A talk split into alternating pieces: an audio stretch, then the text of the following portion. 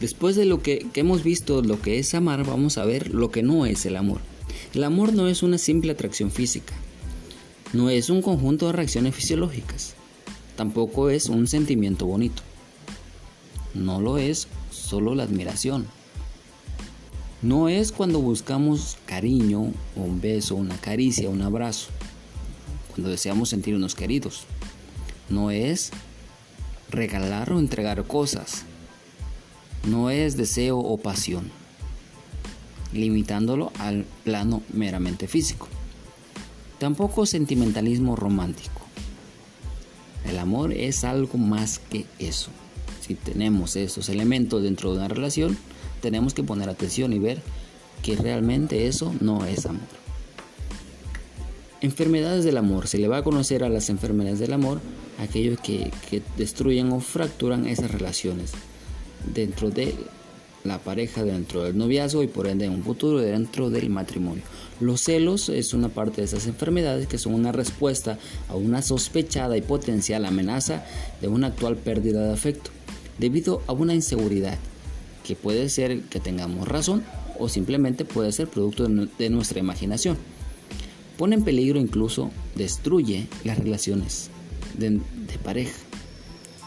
Una pareja no puede vivir en la desconfianza y eso lo debemos tener muy en cuenta. Los celos denotan inseguridad y desconfianza. ¿Cuáles son algunos rasgos de las personas que, eh, son celosas? Que, o que parte de los celos van a tender a exagerarse o se va a volver más agudo y van a tender a actuar con exageración, van a ser la inseguridad, dependencia afectiva, amor posesivo, vanidad, amor propio. Son elementos que nos pueden ayudar a, distinguir los rasgos de una persona cuando son celosas. Ahora dependerá de nosotros que también podamos ayudarle a crecer en esta parte. Si nosotros lo queremos, si nosotros lo deseamos y aún así optamos por ella. Los celos constituyen un afecto trastorno, es un trastorno, es un afecto que no corresponde, ¿no?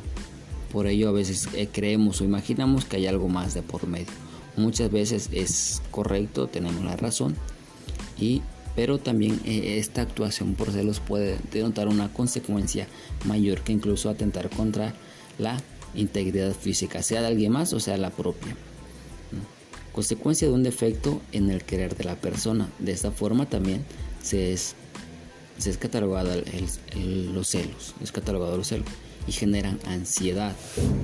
Otra de las enfermedades del amor es el individualismo.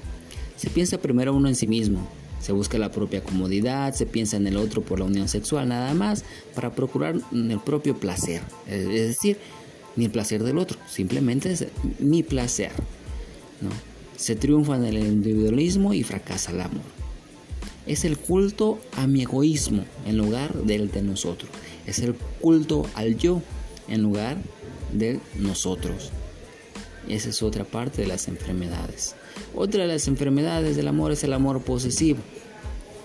Consiste en una tendencia enfermiza al dominio de lo que se quiere. Su raíz puede ser un oculto sentimiento de inseguridad, que se compensa con el sometimiento de la otra, del otro, perdón, a la propia voluntad. Es decir, como yo soy una persona insegura, entonces te domino para que mi inseguridad no se haga realidad. El victimismo. ¿Qué es el victimismo? Es otra de las enfermedades también, otra de las enfermedades de, del amor consiste en un afán de causar compasión para centrar la atención en el propio yo. La estrategia es aparecer como alguien débil y necesitado para conseguir la incondicional ayuda de los seres queridos sin plantearse corresponder, es decir, yo soy el más débil, tienen que apoyarme. De esta forma me presento ante la otra persona. Yo no voy a corresponder a ese trato que estoy recibiendo y yo lo sé de antemano. Es una parte de lo que se conoce como el victimismo.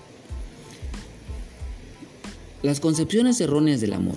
Confundir enamoramiento con amor. El enamoramiento es un sentimiento que comienza y puede desaparecer. El amor es una decisión, lo que mencionábamos anteriormente. ¿Cuál es la solución para esta concepción? Saber que el enamoramiento produce un ensimismamiento que aleja de lo real. No se ven los efectos. Por eso se dice muchas veces que el amor es ciego. Pero el amor no es ciego, el enamoramiento es ciego. Eso sería el término correcto. En el amor se convive con la persona íntegra, con defectos y virtudes en su totalidad. Confundir sequedad con amor, esa es otra de las concepciones erróneas del amor. Por lo tanto, se piensa que por no sentir algo no hay amor. Solución, la sequedad está en los sentimientos. El amor está en la voluntad. Entonces son dos áreas diferentes. Porque muchas veces no podremos saber expresar nuestros sentimientos, pero quizá el amor sí, porque el amor depende de nuestra voluntad. Si subsiste la voluntad en el querer, la sequedad desaparecerá. Así que si nuestra voluntad siempre eh, está guiando, si el amor siempre está guiándose por la voluntad, entonces la sequedad va a desaparecer. Otra de la concepción errónea del amor, pensar que no hay amor cuando se molesta o se hiere. Solución, hay amor aunque se moleste o se hiere cuando hay arrepentimiento verdadero. Pero dependerá también de la, de la dimensión del, del daño o de la molestia que se está cometiendo.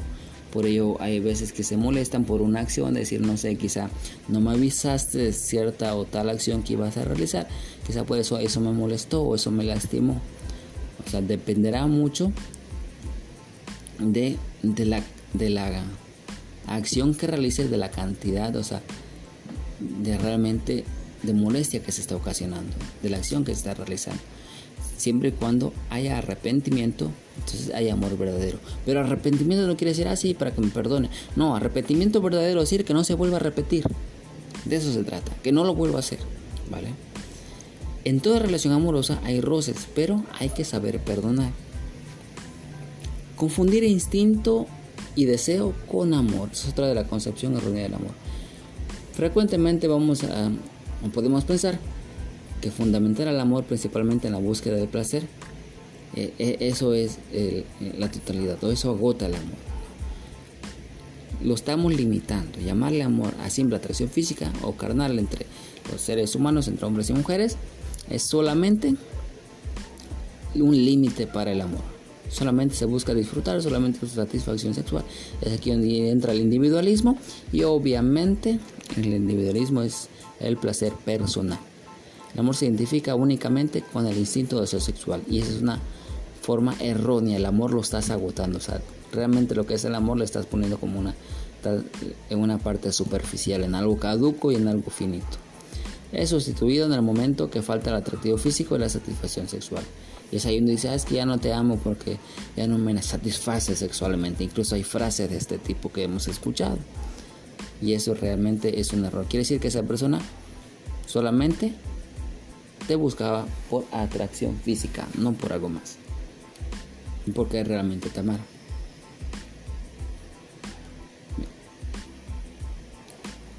Es por eso que nosotros debemos aprender a distinguir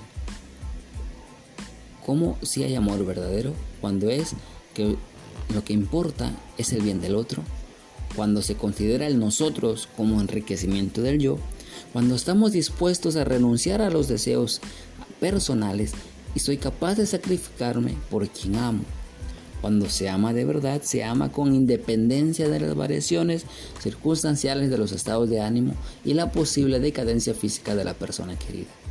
Amor verdadero es amor de benevolencia, del, consiste en creer siempre el bien del otro, lo debemos de tener bien afianzado.